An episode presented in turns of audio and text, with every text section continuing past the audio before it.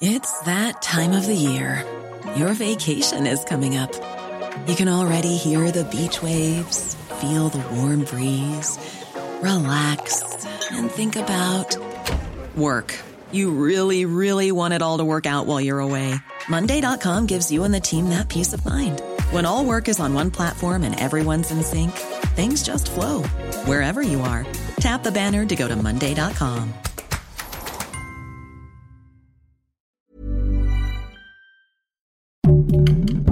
Heraldo Podcast, un lugar para tus oídos. El gobierno de AMLO va tras Peña Nieto. ¿Sabes por qué lo investigan? Te lo contamos. Esto es Primera Plana de El Heraldo de México.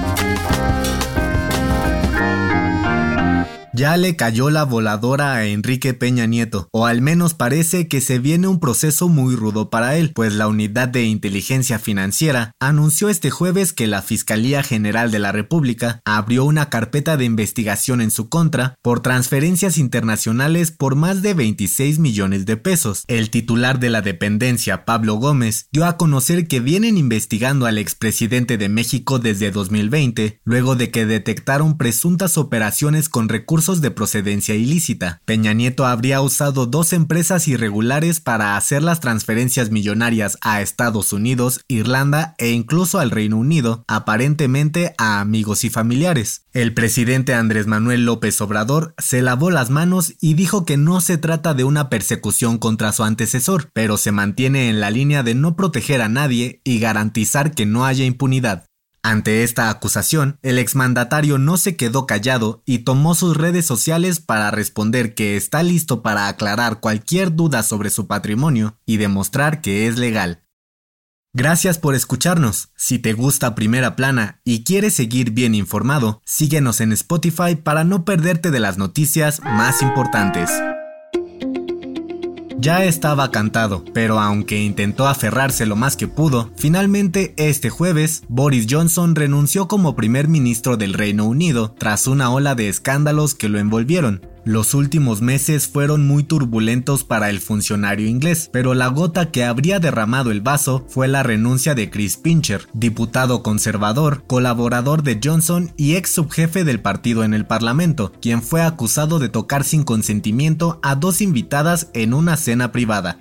Pero esta no fue la única polémica, y es que Boris Johnson arrastraba el escándalo que se armó cuando se supo que organizaba fiestas de aquellas en su oficina durante los momentos más duros de la pandemia de COVID-19 en Inglaterra. Y al final, tras estos escándalos y la renuncia masiva de otros funcionarios que ya estaban hasta el gorro de la gestión de Johnson, el político decidió dar un paso al costado. Su sucesor interino será elegido por votación en los próximos meses y se convertirá en primer ministro hasta 2024. El proceso iniciará la próxima semana. En otras noticias, adiós Xuan Xuan, la Secretaría del Medio Ambiente dio a conocer que la panda gigante del zoológico de Chapultepec en la Ciudad de México murió a los 35 años apenas un día después de celebrar su cumpleaños. En noticias internacionales, la Administración de Alimentos y Drogas de Estados Unidos autorizó la venta en farmacias de la pastilla Paxlovid contra el COVID-19. El medicamento de Pfizer podrá ser recetado a pacientes recién contagiados para prevenir síntomas graves. Y en los deportes, la FIFA no convenció al gobierno de Qatar y anunciaron que no habrá venta de cervezas dentro de los estadios de la Copa del Mundo. El consumo de alcohol se limitará a hoteles, restaurantes y otros eventos con horarios restringidos. El dato que cambiará tu día. Bien dicen que por más que limpies y recojas, la casa nunca termina de estar limpia. Pero ¿alguna vez te has preguntado qué es lo más sucio dentro de tu hogar?